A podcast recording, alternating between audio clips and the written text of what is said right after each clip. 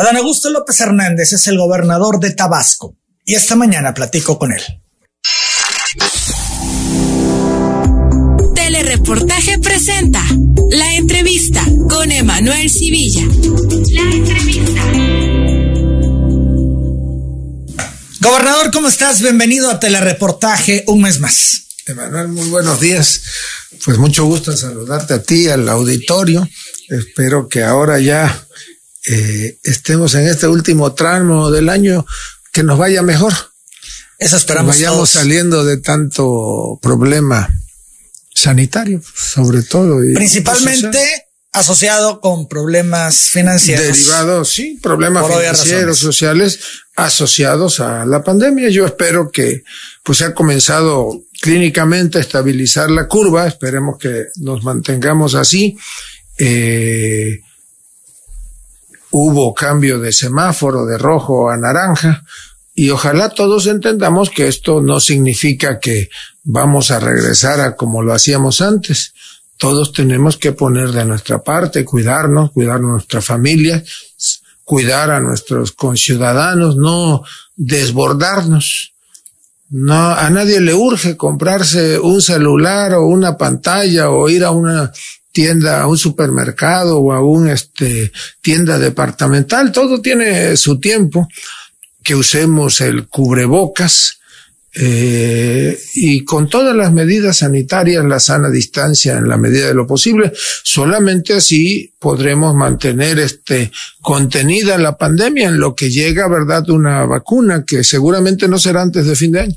Así es, ya hablaremos con más detalle del COVID. Primero, preguntar ahí cualquier cantidad de temas para abordar esta mañana. Hay muchos temas. Eh, muchos temas. Espero nos alcancen las cinco horas que normalmente. Bueno, primero, lo primero, ¿qué pasó en Macuspana, gobernador? Bueno, en Macuspana, el presidente municipal eh, y los regidores decidieron eh, poner punto final a su a su labor, presentaron sus eh, renuncias. Primero lo hicieron los regidores propietarios, eh, 10 de 14 regidores. Eh, después lo hizo el presidente municipal. A mí me lo comunicó hace dos domingos, lo recibí, me dijo que eh, sabía que los regidores habían presentado ya su, su renuncia y que él iba a hacer lo propio, que creía que debía de dársele a Macuspana un giro y este y que no iban a contribuir ellos a generar una crisis de gobernabilidad que deveniera en crisis social y este y presentaron sus eh, sus renuncias. ¿Cómo se llegó a ese escenario? ¿Por qué estaban al filo de la navaja esta crisis de gobernabilidad en Macuspana? Bueno, yo creo, fíjate que ahí traemos un vicio de origen, por eso nosotros siempre hemos venido sosteniendo que es demasiado el número de regidores, demasiadas las visiones al interior de un ayuntamiento y, y pues finalmente hay muchísimos intereses de por medio.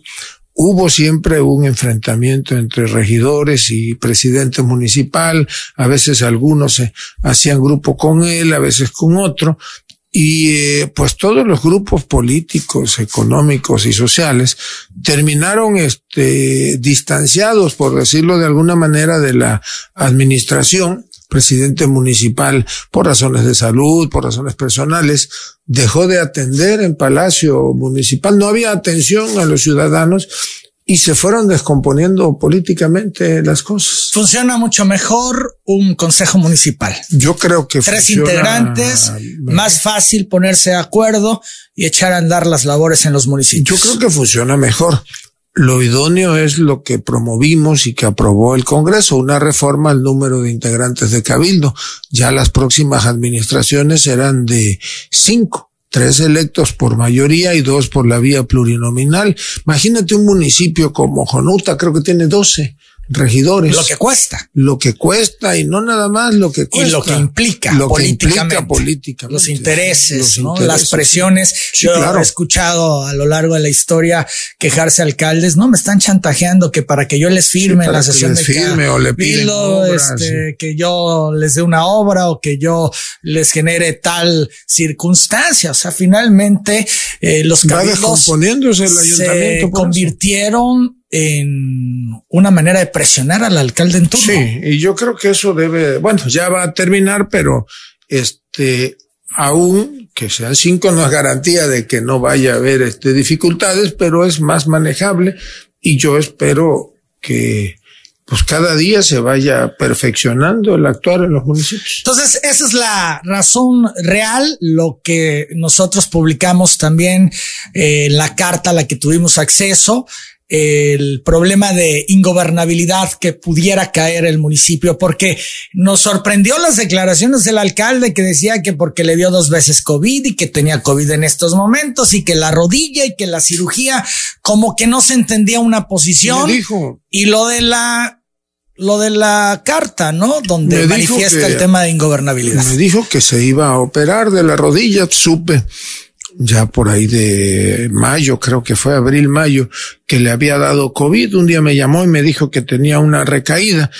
Pero más allá de los problemas de salud, bueno, pues si por ejemplo tú, tu director jurídico va a celebrar una asamblea para cambiar la directiva o la administración de un panteón en una comunidad y en lugar de que esto se lleve en armonía, que se trabaje políticamente, acaban a las greñas, sale corrido el, el, director jurídico. Bueno, pues eso es un indicativo de que las cosas no van bien en el municipio, si es recurrente la queja de la falta de atención, del abandono de las obras, pues este, eh, pues se va generando una... Lo del ancho, Villalpando.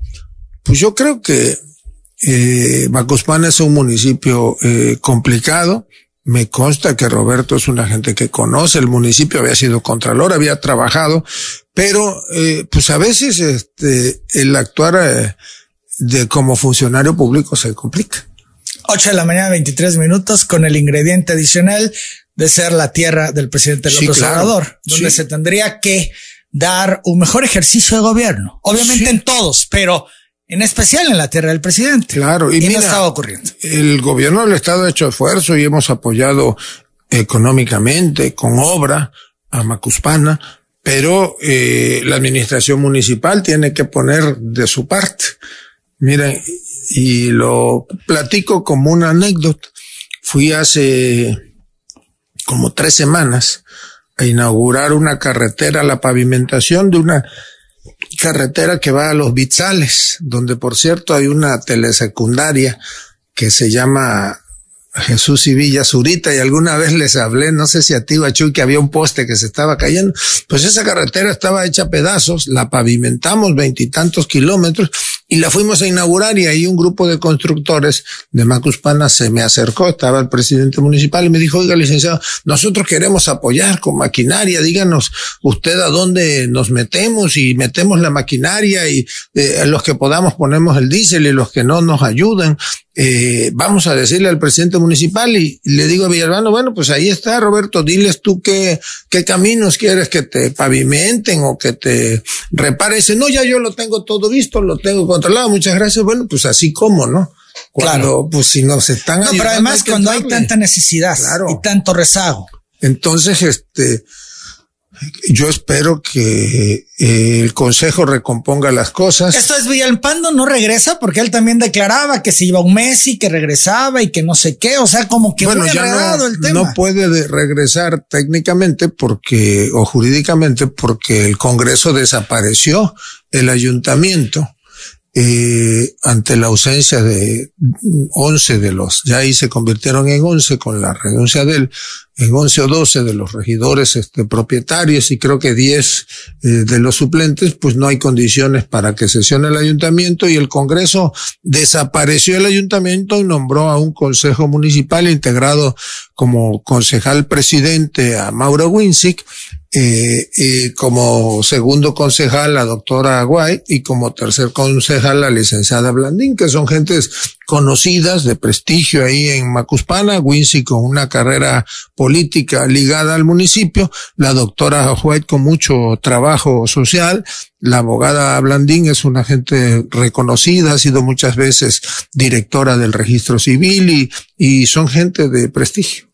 Ahora, los diputados de Morena solicitarán al OSFE de manera puntual una revisión especial y enfática la cuenta pública de Macuspana. Sabemos que tiene que ser a todas, pero dado el escenario bueno, yo reciente no amerita una atención especial bajo la lupa revisar las cuentas públicas de Villalpando? Yo creo que eh, la tarea del órgano es revisar todas las cuentas públicas. Eso mismo decía, pero, pero por el caso de, tribunal de este consejo que se forma y la salida de todo el cabildo anterior. Mira, no tengo mayores elementos de juicio, solamente lo que yo observo. Creo que el órgano está haciendo su trabajo.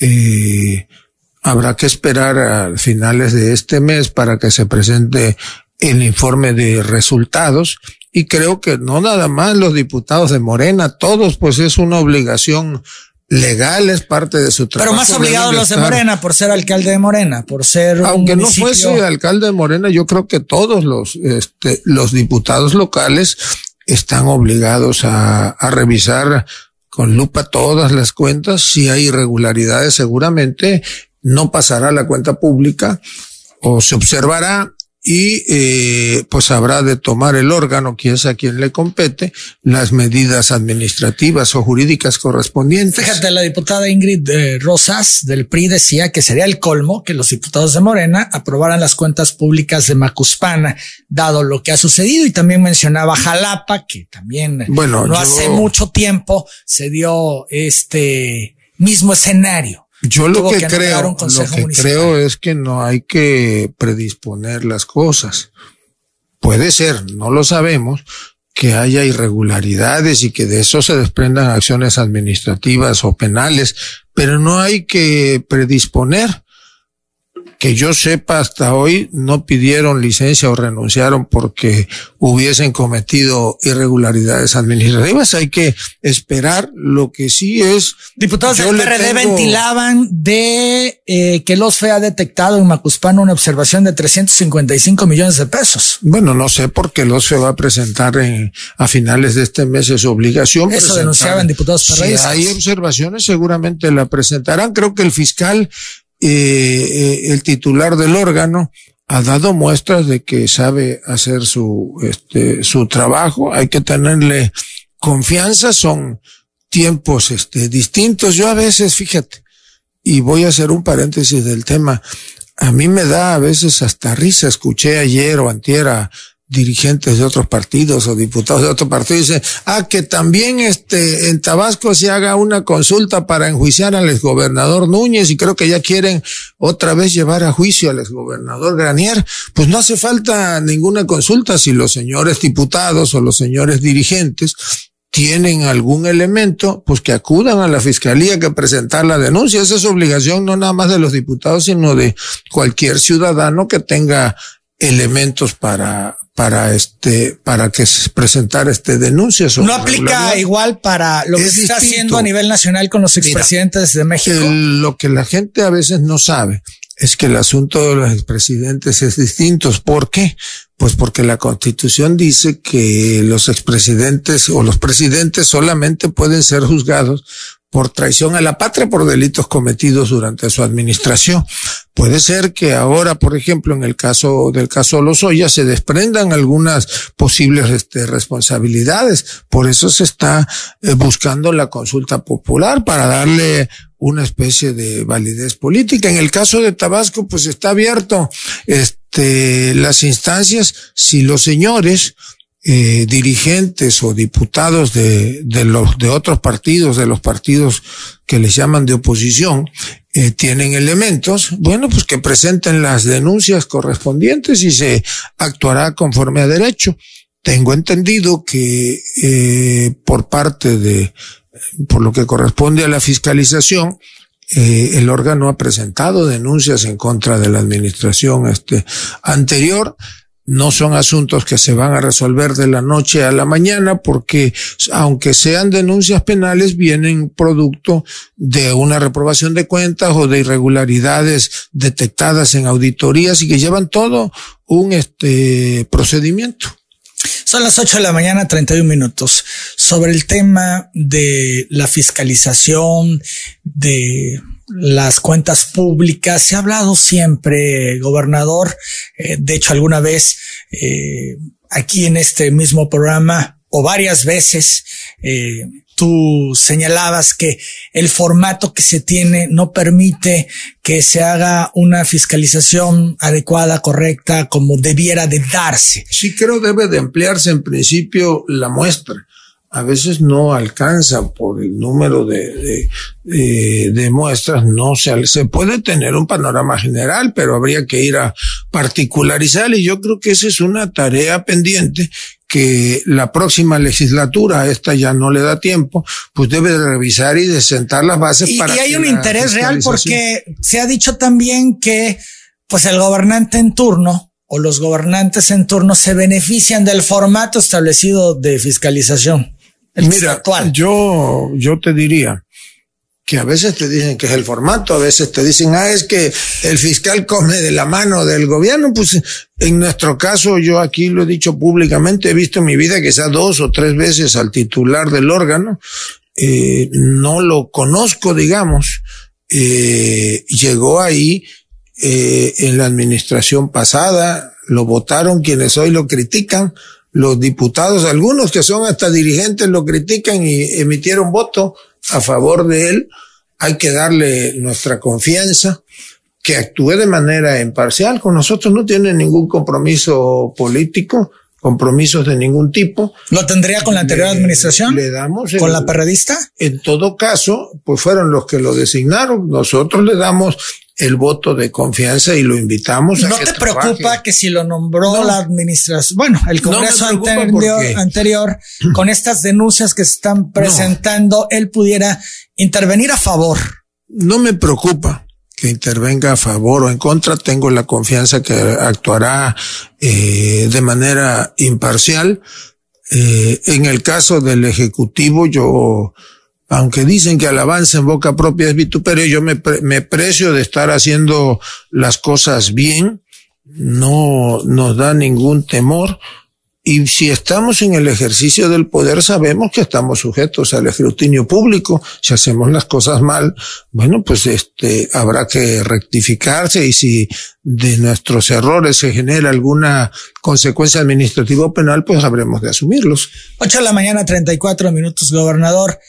Inicia, eh, enviarás tú una iniciativa en relación a la forma de fiscalizar, a la forma de la calificación de cuentas públicas para hacer las adecuaciones necesarias, porque insisto, es un tema que distintos personajes, tú cuando estuviste en la oposición denunciaste, muchos de los que te acompañan hoy también lo han denunciado y pues sigue el mismo esquema. Sí, fíjate que yo consideré que no eran los tiempos en esta legislatura para ello. Sí lo pienso hacer al inicio de la próxima legislatura y dejar las bases para que cada día vaya perfeccionándose la fiscalización de los recursos públicos. Diputados acotados no tienen acceso a la información que luego solicitan, eh, los que les niega o que no les contesta, en fin. Sí, tiene que, hemos escuchado al respecto? Tiene que abrirse, abrirse eso tienen, desde luego, los diputados deben de tener acceso a toda la información que se procesa en el órgano y eh, cada día tenemos que también dotar de mejores y de más herramientas al órgano. 8.35. Vamos a la pausa, gobernador.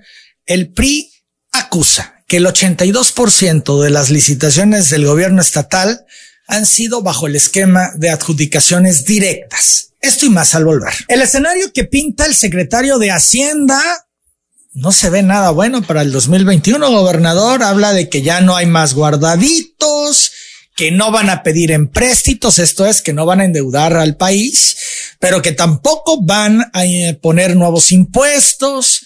En fin, que el 2021 se ve sumamente difícil en lo financiero. Bueno, sí, este será complicado desde luego a nivel internacional, nacional y desde estatal y, y este municipal.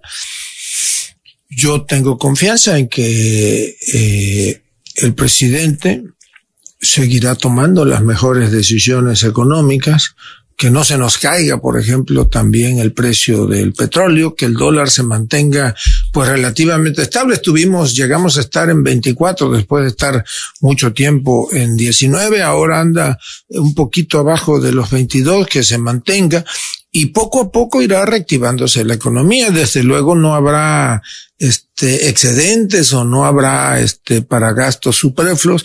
Eh, habrá de seguir este eh, con las medidas de austeridad. Y yo creo que en Tabasco, a pesar de que se, perdón, se nos ha caído la recaudación, pues podemos salir este bien.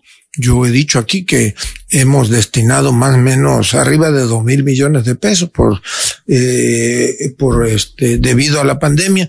Pero no lo he dicho y ahora lo digo, se nos cayó la recaudación casi en un 17% recibiremos este mil doscientos millones de pesos más menos eh, de participación, menos de participación que sumado a la caída de la recaudación que son 650 millones de pesos, pues de entrada ya tenemos este, dos mil, prácticamente dos mil millones de pesos con los que no contamos. Y si a eso le sumamos eh, lo que heredamos de administraciones anteriores, que es más o menos seis mil millones de pesos, pues estamos hablando de que vamos a luchar este, para equilibrar este, un déficit de casi nueve mil millones de pesos. Por año.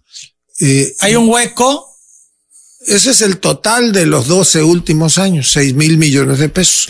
De esos 6 mil, pues a veces con el manejo financiero, el año pasado era un poco más, eran eh, 8 mil y tantos. Eh, yo he dado cuenta públicamente de que hemos venido cubriendo parte de esos huecos.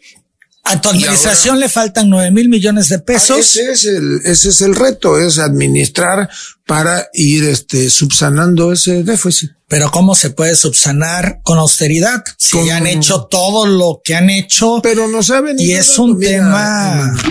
Este, el año pasado tuvimos un excedente, teníamos, después de pagar casi tres mil millones de pesos del déficit que se venía arrastrando, todavía nos sobraron 600 millones de pesos en números redondos, que fue lo primero que invertimos en el asunto de la pandemia, por eso pudimos comprar ventiladores, los primeros de ellos a 700 o a 900 mil pesos. Eh, ahora, bueno, pues nos estamos preparando ya para el cierre de año, el crédito a corto plazo de 2.500 millones de pesos que habíamos gestionado con la banca comercial para cumplir compromisos y, y no este, esperar que llegaran los flujos a fin de año, ya se cubrió en el mes de agosto tal y como se había este, convenido. Eh, iniciamos ya el área de finanzas, pues inicia el mercadeo, como se le llama, con instituciones bancarias para eh, estar en condiciones de cerrar bien el año, que no tengamos eh, que esperar hasta el día 29 o 30 que llegue el último depósito de participaciones, sino que podamos salir desde principios de diciembre bien sobre todo cumplir los compromisos con la burocracia, eh, con proveedores. Ese es el reto. Ahora yo te puedo decir que proveedores de la actual administración, pues prácticamente vamos al día. Se debe, a lo mejor traemos un mes de retraso, pero se está pagando normalmente. Son las ocho de la mañana. Hay obra pública. 42 minutos, gobernador. ¿Qué presupuesto esperas para el 2021? Mira, yo creo que andaremos unos 1.500 millones de pesos abajo del actual. Vamos a ver, yo estoy esperando. Estas no se mantiene siquiera lo que. No, no, no, bueno, pues ahí están dando en este 2020. Este, vamos a esperar, el, el gobierno federal va a presentar este hoy en la tarde el presupuesto vamos a, esperar pero no te han adelantado nada. Algo tenemos, pero yo no voy a adelantar este víspera sí lo digo pues claramente nosotros seguiremos haciendo el esfuerzo para que Tabasco salga adelante. Mira, hoy en la mañana, creo que tu sexta o séptima nota, pues fue una nota que a mí me llena en lo personal y como gobernador me llena de mucho orgullo. Hablaste, no sé en qué periódico salió o qué agencia la difundió, de 10 estados que por cierto son casi todos los de la famosa alianza esa federalista que ahora no quiere saber nada ni de la CONAGO. Ya hablaremos de eso en un momento. Este, fueron a contratar deuda pública y que Tabasco fue de los estados, este, que no lo hizo. Pues eso habla de que eh, se están manejando. La Secretaría de Hacienda, de una vez, en el segundo trimestre de 2020, periodo en el que se dieron con mayor rigor las medidas de contingencia sanitaria para enfrentar la pandemia del COVID, 10 estados incrementaron sus niveles de deuda de acuerdo con cifras de Hacienda. Al observar el desempeño de los financiamientos y obligaciones de las entidades federativas entre el primero y el segundo trimestre de 2020, 10 estados registraron aumentos y 22 disminuyeron su deuda de acuerdo con Hacienda. Al cierre del primer trimestre de 2020, el saldo de los financiamientos y obligaciones de las entidades federativas sumó 553.728 millones de pesos y al cierre del segundo, el monto era de 552.518, lo que implicó una disminución de 0.22%. Los estados que aumentan su endeudamiento lo encabeza eh, Yucatán, 21.2%. Ahí está. Ahí está. Yucatán, 21.2%. Jalisco, 12.3%. Guanajuato, 6.1%. San Luis Potosí, 5.7%. Aguascalientes, 2.3%. Michoacán, 2.1%. Nuevo León, 2.1%. Quintana Roo, 1%. Estado de México, 0.6%. Y Durango, 0.4%. Tabasco no está en esta lista. Tabasco no está en esa lista. Hemos, lo hemos dicho, hemos podido con nuestros propios recursos y aprovechando instrumentos financieros como los cortoplazos, pues hemos podido este, que van pagando, salir adelante, que van liquidando, que nos dejan como herencia. No, que no dejamos como herencia. Además, legalmente estaríamos obligados a pagarlos antes de que, de que, de que medie el último año de ejercicio. Ahora, eh, la entrevista anterior hablábamos sobre la situación en la UJAT, el problema financiero que tienen, no les alcanza para cumplir con las prestaciones de ley. A un mes se avanzó en algo, te han informado al respecto, sabes si ya se están generando los recursos necesarios para poder cumplir con la obligación. Bueno, mañana precisamente, no, el jueves tengo una reunión con el rector, eh, con los líderes este, de los sindicatos, con integrantes, creo, del Consejo Universitario, eh, sé que hay medidas de austeridad, que hay economías importantes, no sé si les dé para... Decía el rector que no, cuando estuvo aquí exponía al respecto, decía el rector que a pesar de todos los esfuerzos que han hecho, no les alcanza. Bueno, habría que, yo voy a esperar al jueves a que ellos este, expongan cuál es el panorama. Te van a informar. De la universidad vamos a, tener esa reunión de trabajo. Yo espero que la universidad salga bien este año. Tenemos que hacer un esfuerzo todos, empezando pues por la comunidad universitaria. Este, pero no es nada más la OJAT. Varias universidades atraviesan serios problemas financieros, a lo mejor no de la cuantía de la OJAT, pero este, pero tienen este problemas. Algunas incluso eh, sé que están relacionadas las anteriores administraciones en el asunto de la estafa maestra. No puedo abundar en el, en el asunto. Lo único que ha trascendido es eso. Eh, pues ya vieron lo que pasó ahora, ¿no? Con la Universidad de Hidalgo. Este, pues hay que esperar cómo se dan los acontecimientos, pero yo tengo la confianza en que salgan adelante las, eh, las universidades en Tabasco. El tema de la burocracia, el incremento salarial, ya se empiezan a escuchar voces que mueve el sindicato de que mañana estallan a huelga, que no se ponen de acuerdo, que lo que está proponiendo el gobierno del estado no lo van a aceptar. ¿Qué sabes tú al respecto? Porque entiendo ya se está al límite. Sé que han estado en pláticas. No es fácil porque pues el gobierno del estado ha podido cubrir ahora la contingencia, ¿verdad? Recortando por todos lados, pero no disponemos de arcas este, inagotables. Mm, yo espero que continúen en buen término este, las pláticas. Se está haciendo un esfuerzo para este, pues que no salgan perjudicados todos.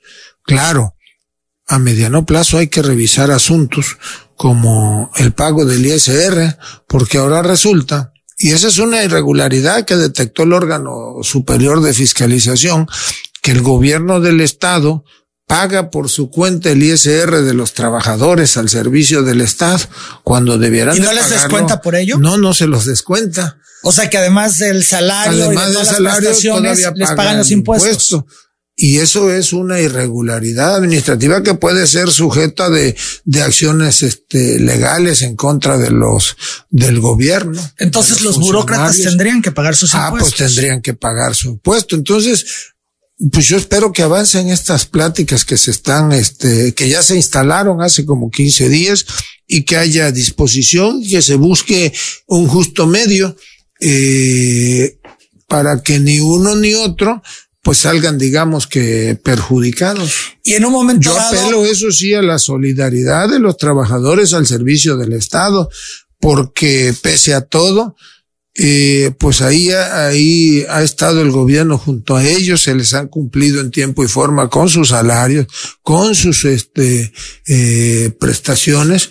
Llega un momento en que no, no se puede más, ¿verdad? Pero este, pues yo espero que todos seamos solidarios. concederles lo que piden, pero que ya paguen sus impuestos. Pues eso no le convendría al gobierno. Pues le puede convenir al gobierno, pero no les va a convenir a ellos, porque eh, imagínate. pero si es una irregularidad, gobernador, Ah, pues ¿cómo eso, mantenerla? pues yo lo que creo es que tiene que irse, eh, pues poco a poco terminando con esa irregularidad. A lo mejor convienes, paga tú una parte y yo pago la otra. No sé, habría que, por eso digo que yo apelo al buen juicio y a la solidaridad de Esto todos. no va a acabar en movilización.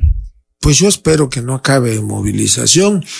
Eh, sobre todo porque pues yo veo que es un asunto donde las dos partes tienen la razón y, eh, y no puede ser un asunto de ganar, ganar para uno o para otro, sino que tiene que buscarse un equilibrio y yo confío con que el equipo técnico, administrativo, financiero, que en este caso lo encabeza el secretario de administración, Oscar Palomera, pueda, tenga la capacidad, como lo ha demostrado, para avanzar en las pláticas con los sindicatos. El dirigente estatal del PRI, Dagoberto Lara, acusó que el gobierno de Dan Augusto López ha otorgado 82% de las licitaciones bajo el esquema de asignación directa a las empresas. Indicó que de acuerdo a datos publicados en el portal de Compranet, la administración de Adán, de Adán Augusto López solo ha hecho públicas 165 licitaciones y de ese total el anterior porcentaje no fue sometido a concurso. Afirmó que de esta manera han sido entregadas compras de insumos al igual que contratos de obras. Lara Seda sostuvo que este tipo de acciones pueden representar actos de corrupción e incluso los comparó con señalamientos que se han dado en el ámbito nacional. Vamos a escucharlo y verlo. Está en los registros que ellos mismos ponen en un sistema que está validado por ellos mismos. 82% en el ámbito estatal, de alrededor de ciento y tantas licitaciones, 162, 165 licitaciones de las que han subido. Basta ya de shows mediáticos, apliquémonos. Basta ya de los Oya, basta ya de todo, porque así como hay los Oyas, está Ackerman, está el hijo de Bartlett, está el mismo Bartlett, está la esposa de Ackerman. Que se pongan a trabajar, que ya dejen de engañar al pueblo de México, al pueblo de Tabasco y que se pongan las pilas a darle la respuesta que dijeron en campaña y que hoy cuando son gobierno no lo están haciendo. Y creo que es el mejor ejemplo de que si tanto pregonan que no debe de haber corrupción, pues lo primero que tendrían que hacer es evitar que haya ese tipo de acciones en las cuestiones de las licitaciones públicas.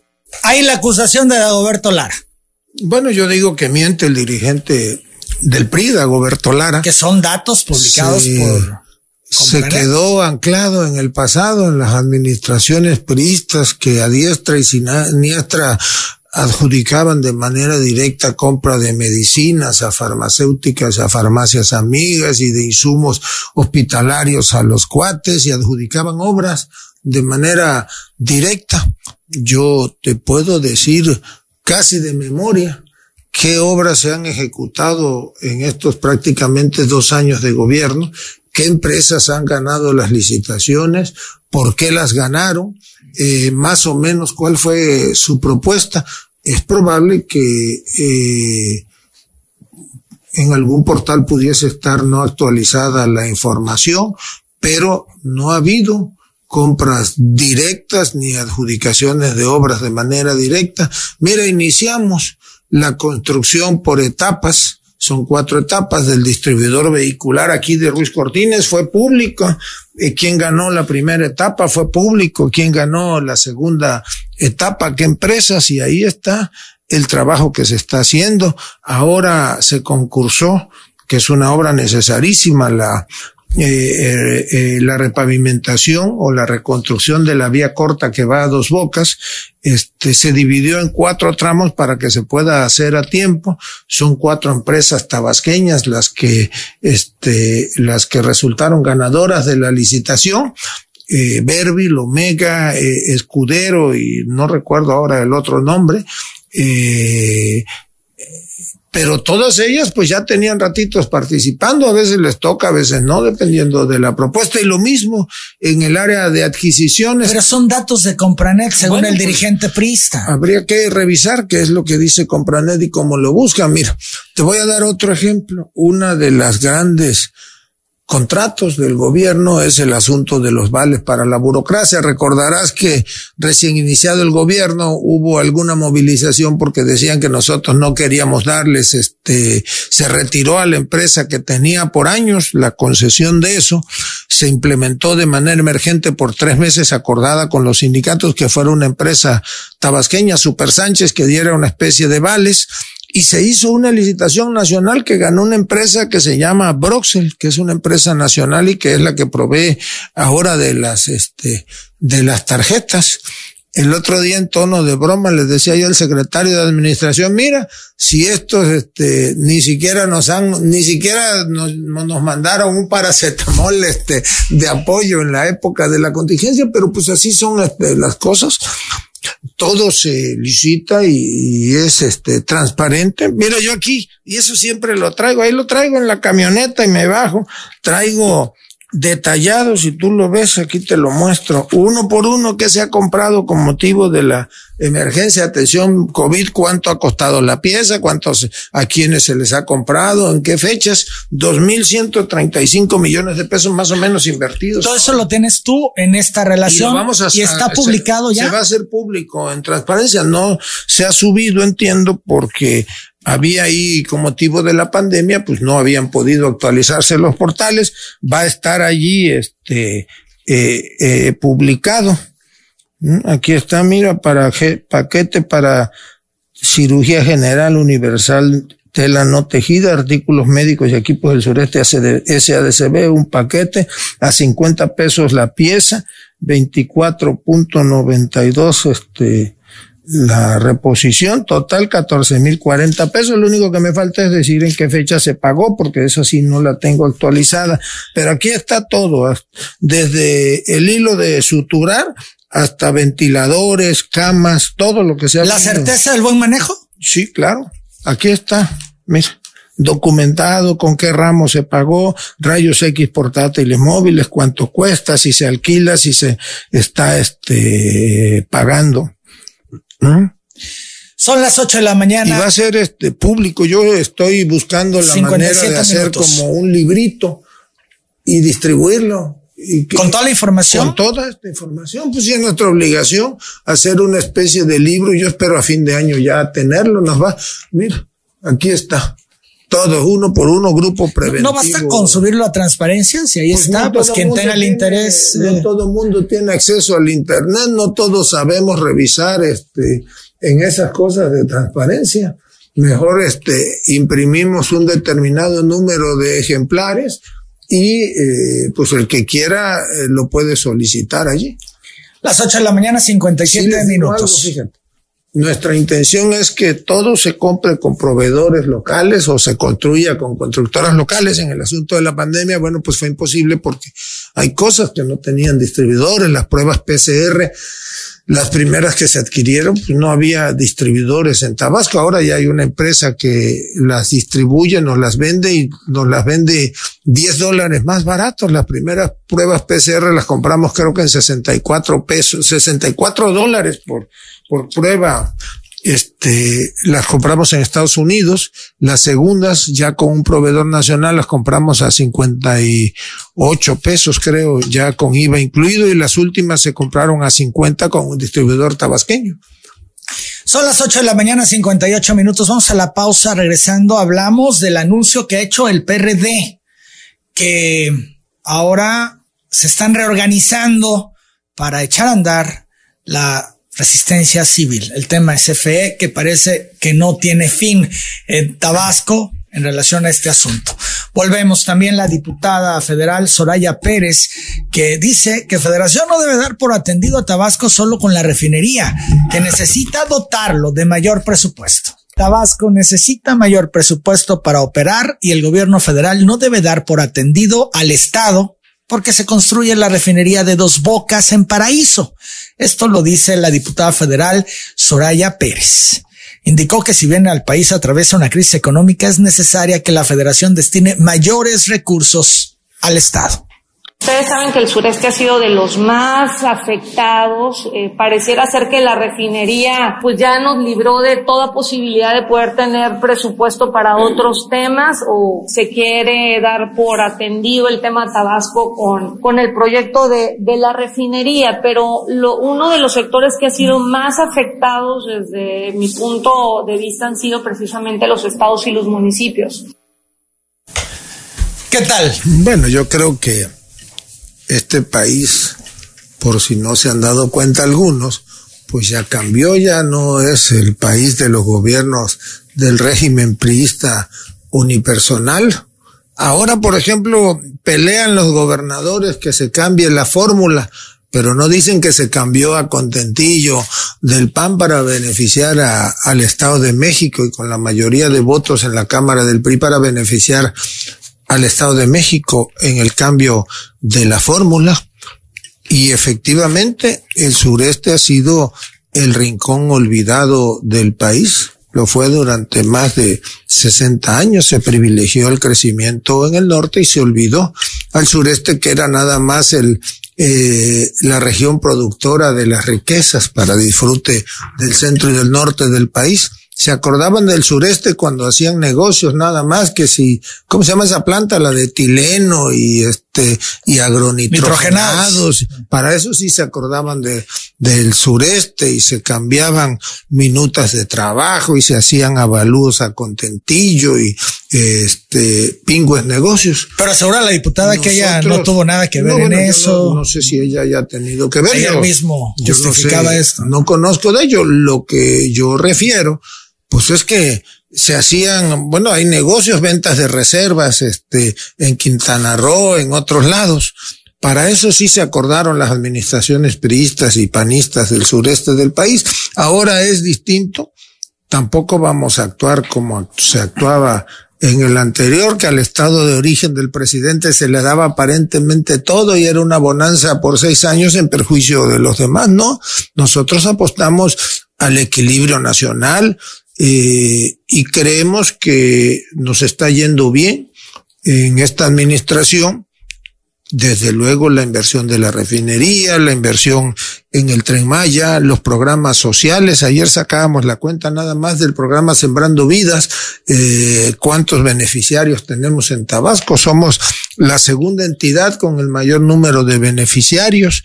Eh, nada más en un municipio como Cárdenas, eh, los eh, programas sociales impactan o derraman 200 millones de pesos más o menos este, mensuales al año en Tabasco la derrama de, de recursos de, de, programas federales es del orden de casi 50 mil millones de pesos, el tamaño del presupuesto. O sea, a Tabasco le ha ido bien, nada más que ahora se administra el presupuesto público de distinta manera y tratamos de hacerlo con honestidad, con transparencia y de ir este, priorizando ¿A poco no se ha dado cuenta, por ejemplo, la diputada, que ahora se construye en Villahermosa un distribuidor vehicular que fue un anhelo durante muchas administraciones? y promesa de Peña Nieto, la anterior administración el anterior presidente del PRI, Peña Nieto, que vino y que lo firmó ante notario, creo que no me acuerdo si fue ante Gerardo López Conde o ante... El notario López Conde, sí, Gerardo López Conde. Sala firmó que iba a construir creo que seis distribuidores de viales o vehiculares, no puso la primera piedra de ninguno. En Villahermosa no se hacía una obra como el distribuidor vial desde la administración de Roberto Madrazo, si mal no recuerdo. Eh, los puentes, mira, pasaron como 20 años sin que se les diera mantenimiento a los puentes estos que cruzan el río Carrizal, sobre todo. Ahora pues ya no corremos ningún riesgo, la infraestructura se le está dando, eh, se le dio mantenimiento a la infraestructura en puentes. Entonces, pues a Tabasco le ha ido bien, nos va a ir este mucho mejor que no quede ninguna duda. Debido a que consideran que la Confederación Nacional de Gobernadores ha perdido su propósito y que ya no cumple su función frente al gobierno federal, 10 gobernadores que integran la llamada Alianza Federalista tomaron la decisión de separarse del organismo. Se trata de los gobernadores de Chihuahua, Javier Corral, José Rosa Saispuro de Durango, Enrique Alfaro de Jalisco, Silvano Aureoles de Michoacán, Javier García de Tamaulipas, José Ignacio Peralta de Colima, Miguel Ángel Riquelme de Coahuila, Jaime Rodríguez El Bronco de Nuevo León, Diego Sinué Rodríguez de Guanajuato y Martín Orozco de Aguascalientes. Al tomar la palabra, el mandatario de Tamaulipas, Javier García Cabeza de Vaca, dijo que a pesar de esta decisión no bajarán la guardia en el combate al COVID. Tenemos que darle siempre prioridad a la salud eh, de las personas, de las familias que representamos y que gobernamos. De tal suerte que, si bien es cierto, eh, tiene que haber un equilibrio también para eh, asegurar que no mueran más empresas como las que desafortunadamente hoy en día están cerrando sus puertos, también es cierto que no vamos a bajar la guardia en todas las medidas sanitarias que al día de hoy nos han dado resultados.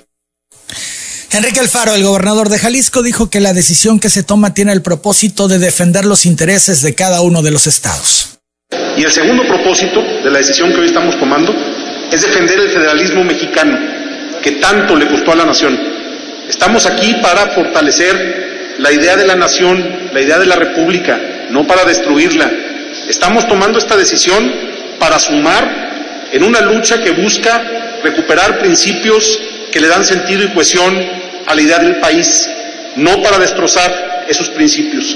Estamos aquí para construir, y esa será una tarea de los próximos días que haremos de manera conjunta, sí un nuevo espacio para el diálogo republicano verdadero. El Bronco también habló, dijo que el gobierno de López Obrador se ha equivocado en atender la pandemia y así todos. ¿Está en riesgo el pacto federal? No, de ninguna manera. Primero hay que ponernos en el contexto. ¿Por qué nace la CONACO? Bueno, pues la CONAGO nace allá por el 2001, cuando el gobierno del PRI perdió en manos de Fox la presidencia de la República, pues los gobernadores del PRI lo idearon como un órgano donde podrían tener ellos una presencia, pues grilla, como dicen, este, frente al entonces este presidente de la República. En realidad la CONAGO no es ni siquiera una asociación civil porque no está constituida como tal, no tiene personalidad jurídica propia, es un espacio de, de confluencia, de mm, intercambio de puntos de vista, pero no tiene este sustento legal, la mantienen todos los estados, creo que la cuota por pertenecer a la CONAGO es de un millón de pesos por año o algo así, este, pero no es un organismo que dé para más, tampoco es un organismo que te pueda servir como contrapeso, como dice Corral, para el frente al presidente de la República. Yo no veo eso. Este, pues es un organismo donde puedes llegar a platicar, a deliberar. Esto, pues es respetable si no quieren ellos. Este, ¿Seguirá viendo con algo?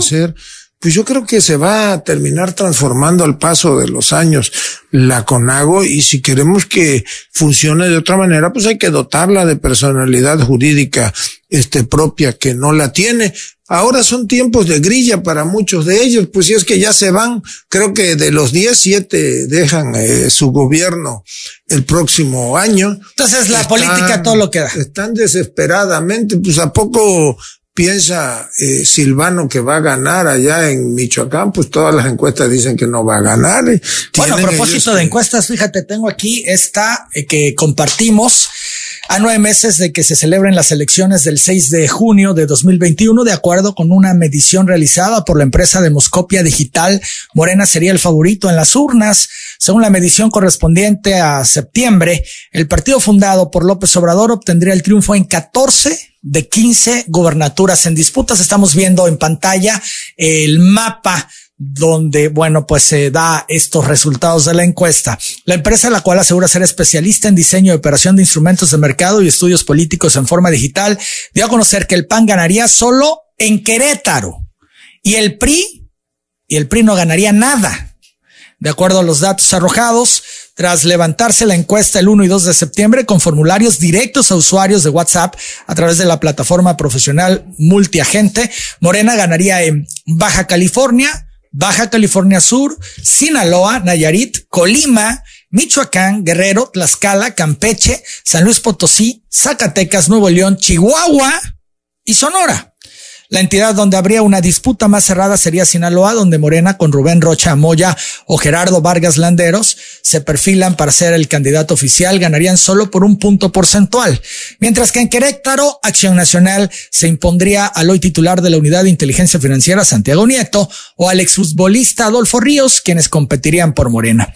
La muestra representativa se levantó en los 15 estados que tendrán elecciones en 2021 y tienen un margen de error que se ubica en 3.84 ciento bajo su puesto de varianza máxima y se determina en un 95% de confianza. Esos son los números, gobernador. Sí, bueno, pues yo lo que he visto es que prácticamente todas las encuestas coinciden en que la inmensa mayoría de las gubernaturas en juego las va a ganar, este, las van a ganar los candidatos de, de Morena. Hay algunos estados donde las encuestas perfilan cerradas competencias, como en Nuevo León, ligera ventaja, entiendo, de quienes podrían participar este por uh, Morena. Hay otros como Nayarit, como Colima, como Campeche, donde la Tlaxcala, donde la ventaja de los candidatos, posibles candidatos de Morena es mayor. Bueno, pues recordemos que las encuestas son este fotografías eh, digamos, eh, instantáneas. Vamos a esperar este que se vayan configurando los, los escenarios, pero, sí creo pero a pesar de todo lo que... se ha dicho, de todos los señalamientos contra la cuarta transformación, contra el gobierno de López Obrador, contra los gobiernos de Morena en los estados, a pesar de todo ello, Morena favorito. Bueno, yo ¿Cómo se puede entender eso? Pues no olvidemos que detrás de esa embestida en, en contra la 4T o contra el presidente López Obrador, pues hay todo un grupo de intereses económicos y políticos que no siempre reflejan la voz de la calle. ¿Por qué? Pues porque ¿cuál es el gran mérito de la administración del presidente López Obrador? pues los programas sociales y que está llegando apoyo, recursos a gente que nunca había tenido acceso a ello y que cada día pues se va tratando de resolver la problemática del abandono social de muchos este, millones de, de mexicanos y eso se refleja abajo y se refleja en la opinión de la gente abajo. No, no es nada más la que cuenta no es nada más la opinión de los columnistas, de los articulistas o de los, de los políticos. ¿Por qué creen que el presidente sigue estando en altos estándares de calificación? Aquí hoy está en 53.9. Hay un tracking diario que hace el economista. No baja de esos. Al contrario, ha venido este, remontando. Lo del hermano del presidente y todo lo que se ventiló, lo de Pío López Obrador. Lo del hermano está claro que se investigue y se responsabilidades porque las asuma quien deba de, de asumirlas, ¿verdad?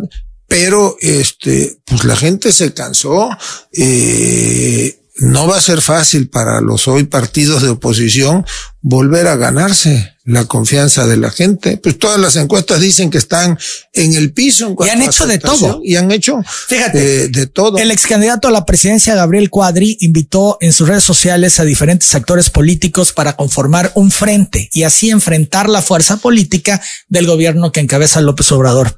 Quien representara Nueva Alianza en las elecciones federales de 2012, convocó también a líderes de opinión, incluso a personajes identificados como aliados de la Cuarta Transformación, para que formen parte de un plan el cual no detalló en la red social. En Twitter escribió, para derrotar al régimen que está destruyendo al país debemos unirnos en 2021. Ricardo Anaya, Felipe Calderón, Marco Cortés, Margarita Zavala, Diego Fernández, Jesús Zambrano, Cuauhtémoc Cárdenas, Enrique Krause, Ernesto Cedillo, Deber Patriótico. Recientemente Margarita Zavala y Felipe Calderón sufrieron el revés del INE por el tema del registro de México Libre. ¿Qué tal este frente que están proponiendo? Pues que pudiéramos pensar que... el clásico le faltó García Luna, ¿no? Mira, digo, Krause es una gente, aunque yo no tenga afinidad intelectual, pues tiene una formación intelectual. Cárdenas es una gente eh, que es innegable su aporte a la, al fortalecimiento democrático del país o a la construcción de un México democrático, pero pues la mayoría de ellos yo no veo. Hay, hay un, un bloque de facto. Hay Digo, no formal, pero de facto, con los lo gobernadores. no, claro. Por ejemplo, los 10 gobernadores de ayer que salieron de la CONAGO. Bueno, pues ese es un bloque contra el presidente. bloque, sí, claro. ¿No? Y contra la 4T. Eh, por cierto, el presidente López Obrador acaba de hablar de la salida de los gobernadores, lo que estamos eh, expresando ahora de la CONAGO. Vamos a escucharlo, al presidente, escucharlo y verlo. Adelante. están en libertad. Somos libres. No veo yo este nada extraño. Creo que este eh, es una asociación de los gobernadores y no es obligatorio. Y los que se salen es porque están ejerciendo su derecho, su libertad. Lo están acusando usted de poner en riesgo la democracia y de polarizar al país desde la Bueno, eso ya es otra cosa.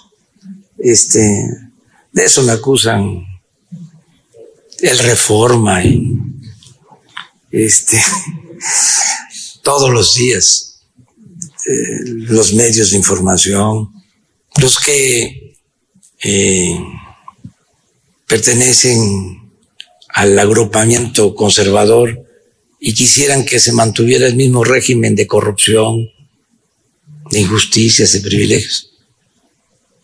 Entonces, es legítimo. Pero a los acusen. gobernadores, ¿qué les dice sobre esa acusación en particular? Pues que están en su derecho, que se garantiza en México el derecho a disentir, que hay libertades y que eso es la democracia. Y que qué bueno que este haya eh, puntos de vista distintos. Además, hay diferencias. Nosotros llegamos aquí porque queremos llevar a cabo y se está avanzando en eh, llevar a la práctica una transformación de la vida pública. O sea, no pasa nada con el tema de la salida de los gobernadores, no, ¿no? no En pasa resumen. Así es. sí. Habrá una CONAGO de 22 y a lo mejor mañana hay 20 y el día de mañana desaparece o los que ganen elecciones. pasa regresan nada. Y no pasa nada. Son las nueve de la mañana, 22 minutos. El presidente ha estado hablando de ya la cuestión electoral, se ha metido al tema, ha dicho de entrada que él concluye eh, en política, en cargos, al término de su sexenio, si en la revocación de mandato sale bien librado, si no dice que se va antes y que no Si pasa no, nada, muy no relajado pasa. este, en el tema. Sin embargo, también eh, dice que aquel funcionario que tenga aspiraciones, que renuncie ya. Aspiraciones rumbo al 2021. Hablando a funcionarios de su administración. Tú estás en el mismo canal que el presidente, que renuncie ya el funcionario de esta administración de Adán Claro. Augusto López, Digo, que por- tenga aspiraciones. Por renuncia ya entiendo que hay un calendario electoral que quienes tengan aspiraciones de carácter federal, pues deben de hacerlo ya porque ya inició este el proceso electoral federal. Cada estado iniciará su proceso electoral en tiempos este distintos. En el caso de Tabasco, creo yo que quienes quieran participar, quienes son funcionarios y quieran participar en los procesos electorales eh, locales, por ahí de noviembre tendrán que ir este, separándose de sus encargos. Con algunos he platicado. me Ya nos has dicho, ¿no? me Que- han manifestado sus Que hay interés. aspiraciones. No nos puedes ventilar algunos nombres. No, no, no. Este, algunos ¿Por qué me no? han Digo, para que manifestado. No, porque de aquí a allá a lo mejor y se arrepienten y prefieren seguir ayudándonos en el gobierno. Entonces me han manifestado, este, me han compartido sus aspiraciones. Y yo les he reiterado que, que lo único que les pido es que mientras sean funcionarios actúen como funcionarios, que no anden en precampañas y que pues desde luego exhorto a que no utilicen recursos públicos para posicionarse. Algunos de ellos pues seguramente pedirán en tiempo y forma su licencia, se separarán de los encargos. Son las 9 de la mañana, 24 minutos. ¿Ya estás pensando en los relevos? Vaya con aquellos que te han manifestado el interés de participar en la contienda electoral. Pues sí, en algunos casos he estado ¿Ya los tienes? He estado, no, todavía no, digamos que tengo una lista de posibles este, relevos. Eh, vamos a esperar. ¿Son muchos? Algunos, algunos sí, como no, pero vamos a esperar. ¿Secretarios? Todavía, va a, sí, secretarios, algunos. Algunos secretarios que. Sí, claro. Este, todavía va a correr mucha agua debajo de las piedras, entonces hay que esperar un poquito. Pero sí, algunos secretarios me han manifestado su interés en participar. El que ya dijo que no es José Antonio de la Vega, el titular de la CDNR. Él manifestó que él suscribe lo señalado por el gobernador en cuanto a que aquel funcionario que desee participar en próximas elecciones que se defina y que se separe del cargo. Y también aseguró que no tiene interés de buscar algún puesto de elección popular. Vamos a escucharlo y verlo. Yo suscribo totalmente las palabras del señor gobernador todo aquel funcionario que aspire a algún cargo de elección popular el año entrante, que son las elecciones locales y federales, eh, tendrá que separarse de sus cargos para eh, evitarse sanciones y, lo más grave, que no pueda participar en el proceso electoral. Entonces, eh, creo que el llamado del gobernador es un llamado a tiempo, eh, lo suscribo totalmente y por lo que a mí respecta, yo estoy eh, trabajando totalmente dedicado a la actividad que me ha encomendado el gobernador, sin ninguna distracción, sin ningún miramiento para el otro lado. Pepe Toño de la Vega muy claro, sin ningún miramiento a otro lado, concentrado en el encargo que le has bueno, confiado. Eso no quiere decir que no tenga aspiraciones, ¿no? Pues dijo que no. No, dijo que está concentrado en la tarea sin ningún no, miramiento. pero que no aspira. Ah, no, eso no lo escuché, pero bueno, pues sí. ¿O tú sabes que aspira o a ti ya No. te dijo que aspira? No, no, A no, ver, no me ha- revelador lo que nos dice. No, no me ha comentado, pero bueno, yo lo que escuché fue otra cosa. Pero bueno, pues algunos tendrán y otros no A aspiraciones. ver, vamos a escucharlo de nuevo, vamos a salir de dudas. Porque, A ver. No, venga. Yo suscribo totalmente las palabras del señor gobernador. Todo aquel funcionario que aspire a algún cargo de elección popular el año entrante, que son las elecciones locales y federales, eh, tendrá que separarse de sus cargos para eh, evitarse sanciones y, lo más grave, que no pueda participar en el proceso electoral. Entonces, eh, creo que el llamado del gobernador es un llamado a tiempo, eh, lo suscribo totalmente y por lo que a mí respecta, yo estoy eh, trabajando totalmente dedicado a la actividad que me ha encomendado el gobernador, sin ninguna distracción, sin ningún miramiento para el otro lado. Sin ninguna distracción ni miramiento. Creo que efectivamente está al día de hoy enfocado en la tarea. y eso no, no lo podemos interpretar como que no va a bueno, cada quien nada. que lo interprete como. ¿Tú cómo lo interpretas? Que sería lo Pues- interesante. Pues según yo no hay, hay un, una negativa de aspiraciones, pero pues habrá que preguntárselo de manera expresa, ¿no? Claro, ya con mayor claridad. Las nueve de la mañana, 27 minutos. Platicaba yo el viernes pasado con Javier May su llegada a la titularidad de la Secretaría de Bienestar y que eso, dicen varios personajes, que lo coloca ya en la sucesión del 2024. Volvemos con eso. Nueva posición de Javier May al frente de la Secretaría del Bienestar, que no es cualquier secretaría, es la que lleva a cabo los programas sociales de la cuarta transformación, lo coloca en automático, aunque él no quiera. En la sucesión del 2024 en Tabasco, Adán Augusto López. Bueno, yo creo que Javier es un activo importante para Tabasco. A mí me da mucho gusto, se lo dije, el que haya sido nombrado como secretario de Bienestar, a mí y a muchísimos eh, tabasqueños. Eh, deseamos que le vaya muy bien. Es una gente honesta, trabajadora, con muchas cualidades. Para Que le vaya muy bien como secretario. como secretario, claro. Eh, es, tiene eh, muchas virtudes. Y te digo, es una gente honesta, trabajador, dedicado en sus cosas.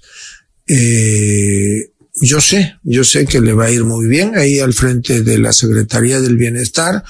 Tiene una carrera política en ascendencia, ha sido dos veces presidente municipal, diputado local, senador de la República, dirigente de, del partido, eh, ahora secretario de Estado de un gobierno eh, que es orgullo de los tabasqueños y de los mexicanos. Eh, y yo no tengo ninguna duda que va a ser un muy buen trabajo y eh, al tiempo, bueno, pues ya sabremos si él tiene alguna aspiración este, para ser gobernador. Pero la circunstancia lo coloca. La circunstancia, desde luego, que lo coloca allí. Y lo, coloca, lo coloca en la sucesión, como hay otros tabasqueños que tienen la misma aspiración. Sí, sí, pero claro. que hoy podemos ver ya ah, sí, en la lista rumbo al 2024. Ahí, está, ¿Tú ves algún otro? Desde mi punto de vista, indudablemente, ahí está Javier, muy bien posicionado. Y te lo digo con toda sinceridad, bueno, lo he dicho, a veces tenemos él y yo, que tenemos una relación de muchos años, pues a veces no coincidimos en Bueno, estaban en grupos distintos, desde el PRD. Siempre nos hemos este, respetado. ¿Cómo lograron superar las diferencias y ahora pues, llevarse este, también? Pues eh, platicando, este, platicando, entendiendo que no ganamos nada si, este, si dividimos, no. Si se pelean. Si nos peleamos yo te lo digo sinceramente, yo quiero, y ese es el mayor de mis deseos, que le vaya muy bien a, Javier. ¿Ahora y después? Ahora y después, claro. Sí. Ahora, hablabas de la lista. Dice que hay varios. Bueno, hay varios que pueden. ¿A quién más ves en esa lista? ya hoy, ya Javier, digamos, bueno, pues este arriba a la Secretaría de pues Bienestar.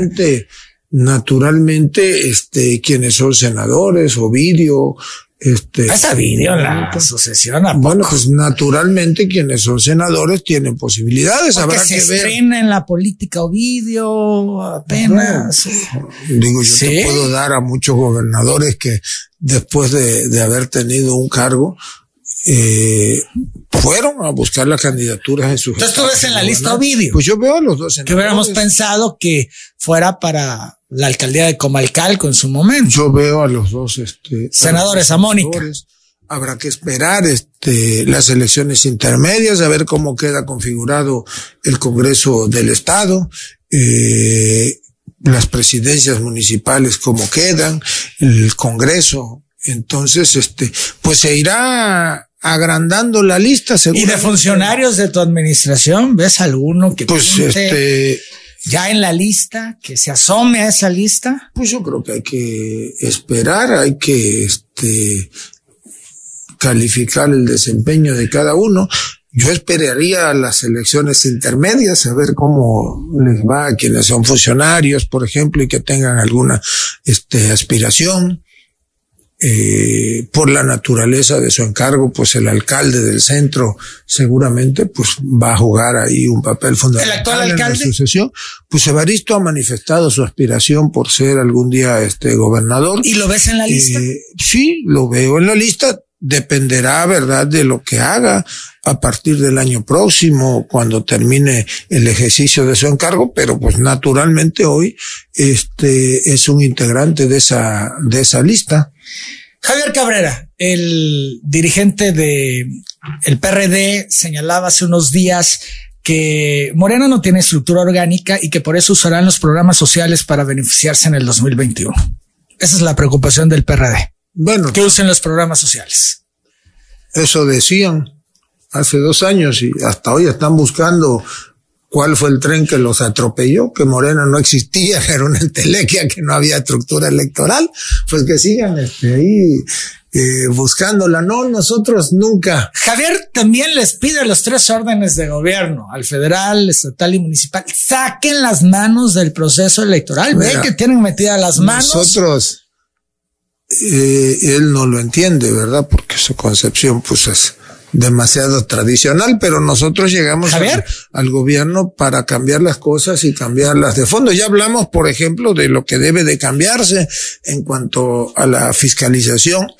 Eh, no actuamos como ellos, nosotros sabemos cuál es nuestra función y cuál es la función de los organismos electorales y la de los partidos este, políticas. Respeto las opiniones de todos. ¿No están construyendo una elección de Estado como acusa la oposición? No, ninguna elección de Estado. Dime tú dónde ven una estructura del gobierno trabajando de la mano con el partido, pues no. Nosotros fuimos claros. En los programas sociales. No, esa está blindada, digamos, hay un ¿Cómo se llaman de mensajeros de la nación o servidores la- Servidores hay un equipo nación. de su nombre lo dice Bueno. de servidores que hacen ese Es ese trabajo nacional. bueno es un equipo de trabajo que no es nada fácil es estar casa por casa hasta el último rincón del país llevando programas verificando que se estén este aplicando no es un asunto fácil pero esa pues por la naturaleza de su encargo no puede ser electoral se dedica a una o se dedica a otra cosa no Son las nueve de la mañana, 37 minutos. Hablemos, ya que estamos con Cabrera, del anuncio que hizo en torno a la reactivación de la resistencia civil. Va a volver a complicarse el tema que de por sí bueno, no se ha no ha resuelto. sido, no ha sido un tema fácil, no se ha podido resolver al 100%. Yo confío en que se resuelva. De entrada, sí lo digo abiertamente, pues Tabasco hasta ahorita ha ganado. que ha ganado? Pues que tenemos una tarifa que es la más baja del sector eléctrico del país.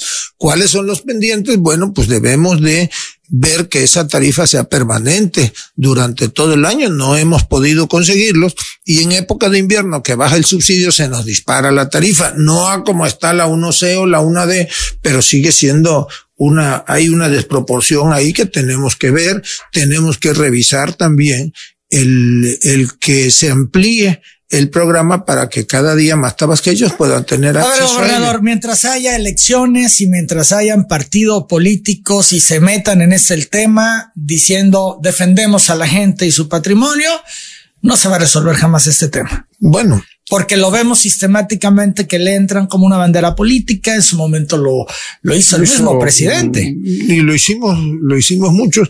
Yo Entonces, tengo- bueno, pues ahora PRD vuelve a ser oposición y ya está en el Mira, yo tema y en la tengo, dinámica. yo tengo confianza en que se va a resolver. Y a ver, con una pregunta resumo.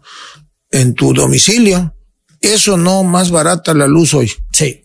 Digo, y en el de los domicilios de varios cientos de miles de tabasqueños. O sea, se ha avanzado, se ha ganado. Que nos quedan pendientes, sí. Y yo espero que podamos seguir platicando con la Comisión Federal de Electricidad e irlo resolviendo. ¿Vendrá Bartlett algún día a Tabasco? Ya ves que le instruyó el presidente a que viniera. No, y que no, no y vino que la ocasión anterior, bueno, pues porque se dio el asunto del inicio de la pandemia y qué bueno que no vino porque el día que teníamos prevista la reunión fue un día, era un día después de que yo resulté positivo al, al COVID, ¿no?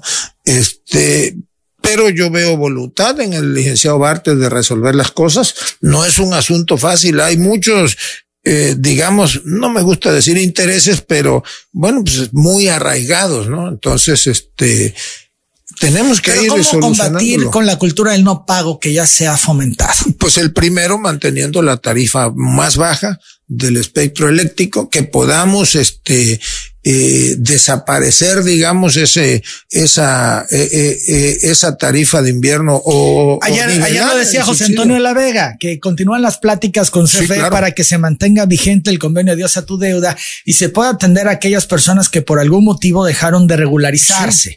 Y también hablaba que están procurando que este adiós a tu deuda sea permanente. Vamos a escucharlo.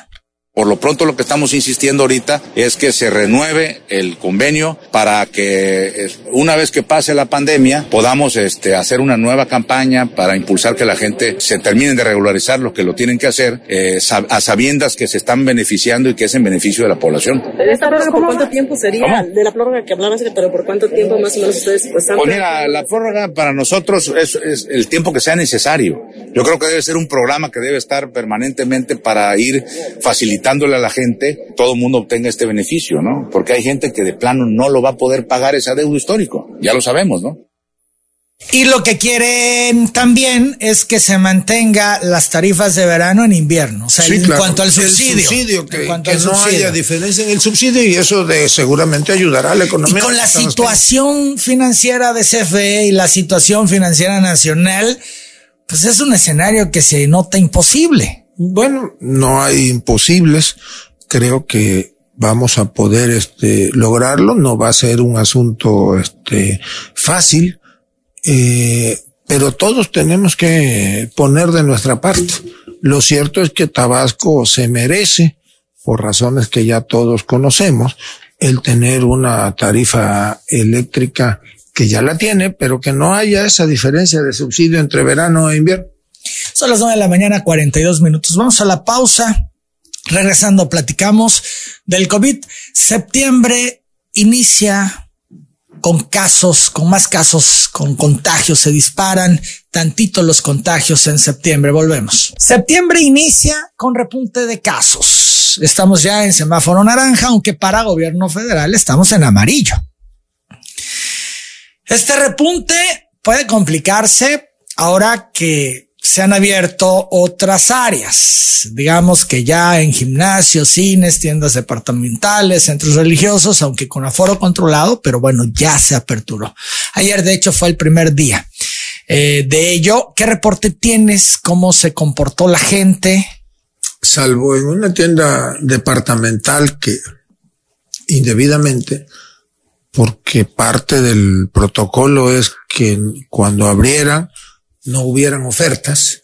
El área de telefonía celular pusieron ofertas y se les complicó en cuanto a foro. Sé que en otra de esas mismas tiendas no pudieron ya evitar que la gente entrara. Ofrecieron que van a, ser más estrictos hoy en cuanto a las medidas de restricción. Y yo vuelvo a hacer un llamado a los ciudadanos el que hoy estemos en una situación relativamente estable nos ha costado muchísimo y no hablo nada más de términos económicos porque yo aquí un día lo dije que la salud de los tabasqueños no tiene precio.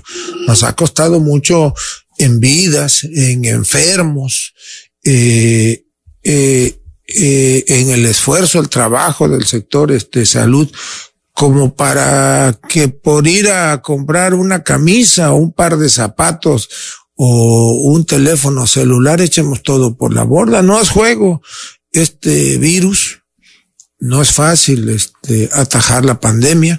Tenemos ya prácticamente un mes, digamos, con lo que le llaman los técnicos una meseta estable, ya de menos de 200 este, casos. Ayer fueron ochenta y tantos. Hoy 87. Va a subir, este, hoy va a subir este, ligeramente, pero espero que nos mantengamos ya a la baja en menos. Este, ¿Esto es por debajo de 200 es bueno? Pues digo, para los números que llegamos a tener, desde luego que es bueno. Yo espero que se vaya este, concretizando esta curva descendiente y que en pocos días podamos estar abajo de 100 casos diarios y ahí seguir. Bajando este, de 100 estaremos en amarillo. ¿Pasaremos no, amarillo no, o lo vas yo a creo, aguantar? Yo creo, y lo digo desde ahora, nosotros vamos a aguantar el semáforo naranja. No es cuestión este de juego.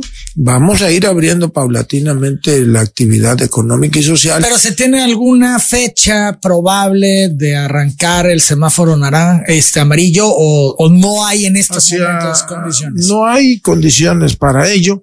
Si bien nos va, si mantenemos así las cosas, a lo mejor hacia mediados, finales de octubre podamos estar consolidando el semáforo amarillo. Sí le digo que a todos que yo no voy a actuar de manera irresponsable y hago el llamado a que todos pongamos este de nuestra parte. Ha bajado considerablemente el número de hospitalizaciones. Hoy andamos creo que en 242, 243 hospitalizados. Hay disponibilidad suficiente de camas con ventilador o de terapia 242 intensiva. pacientes hospitalizados. 242. Esos números no los teníamos desde mayo. Creo que el 8 de mayo tuvimos 241 Esta es la gráfica, la estamos viendo, el mapa. El 8 de Sí. mayo y de ahí nos fuimos hasta llegar a tener 701. Nunca estuvimos este, colapsados, al borde quizá, pero colapsados nunca teníamos disponibilidad. Eh, pues a eso, eso es lo que tenemos que hacer, mantener este, estable. 14 defunciones, 5 se registraron en las últimas 48 horas, mientras que las otras 9 corresponden a muertes ocurridas en fechas anteriores que se confirmaron Fíjate después. que hay un dato que lo voy a compartir, no sé si la doctora Roldán lo compartió, pero nosotros llegamos a tener un 70% por número de muestras de casos positivos. Esto es, si tomábamos mil muestras, 700 eran positivas y 300 este, negativos. Ahora se ha invertido la curva. Eh, el, la tasa de positividad por pruebas aplicadas anda como en el 37, 38%. Ayer, por ejemplo, fueron ochenta y tantos este, casos, pero me voy a permitir y se los voy a leer aquí para explicar este cómo es que qué es el, la inversión. Por ejemplo, en un corte de laboratorio hubieron 35 casos negativos y 18 positivos. Y así en los últimos, eh, en los últimos días, se viene 118 positivos contra 160 negativos. Ya invertimos la curva, eso es bueno.